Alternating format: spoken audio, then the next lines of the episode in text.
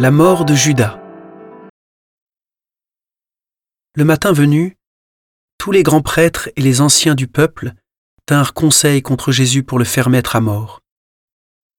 Après l'avoir ligoté, ils l'emmenèrent et le livrèrent à Pilate, le gouverneur. Alors, en voyant que Jésus était condamné, Judas, qui l'avait livré, fut pris de remords. Il rendit les trente pièces d'argent aux grands prêtres et aux anciens. Il leur dit, J'ai péché en livrant à la mort un innocent. Ils répliquèrent, Que nous importe? Cela te regarde?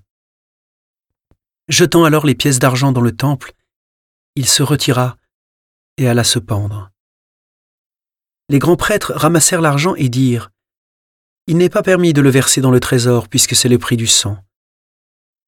Après avoir tenu conseil, ils achetèrent avec cette somme le champ du potier pour y enterrer les étrangers. Voilà pourquoi ce champ est appelé jusqu'à ce jour le champ du sang. Alors fut accomplie la parole prononcée par le prophète Jérémie. Ils ramassèrent les trente pièces d'argent, le prix de celui qui fut mis à prix, le prix fixé par les fils d'Israël, et ils les donnèrent pour le champ du potier, comme le Seigneur me l'avait ordonné.